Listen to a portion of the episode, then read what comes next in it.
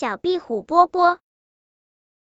小壁虎波波生气了，气得肚子鼓鼓的，因为没有小朋友跟他玩。波波要搬家，离开那个伤心的地方。于是他来到了一片沙漠。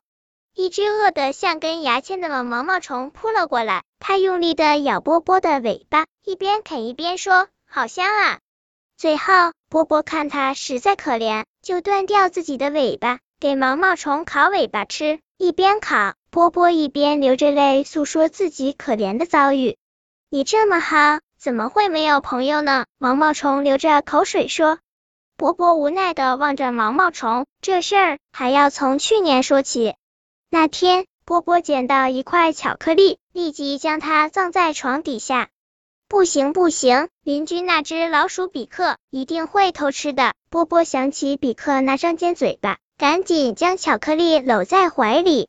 不行不行，会被蟑螂小强吃个精光的。波波一想起小强那乱七八糟的小长腿，立刻将巧克力抱得更紧了。这也不行，那也不行，究竟怎么办才好呢？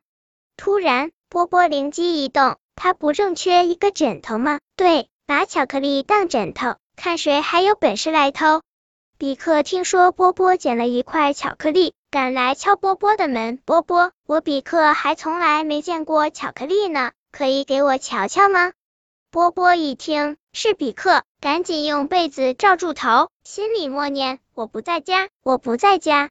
没过多久，小强也来了。波波一个人吃不如大家吃，分享可是美德啊！你应该不是小气鬼吧？波波一听。不得了了，小强来了，赶紧逃吧！波波抱着巧克力，正想从后门离开，这时比克大叫：“波波，你在家？你真小气，我们再也不跟你玩了。”这时太阳升起来了，屋内的温度在一点一点上升，巧克力开始融化，最后化成了一滩黑乎乎的糖水。波波没吃到巧克力，又失去了好朋友。毛毛虫听完波波的故事后，有点伤心。他拍了拍波波的肩膀，听说壁虎的尾巴断了之后还会长出来的，以后你能天天现出你的尾巴，相信你的朋友会更多。波波一听还要吃它的尾巴，吓得赶紧溜了。他继续不停的搬家，每次遇到其他动物，他都要跟他们说这一段他没有朋友的故事。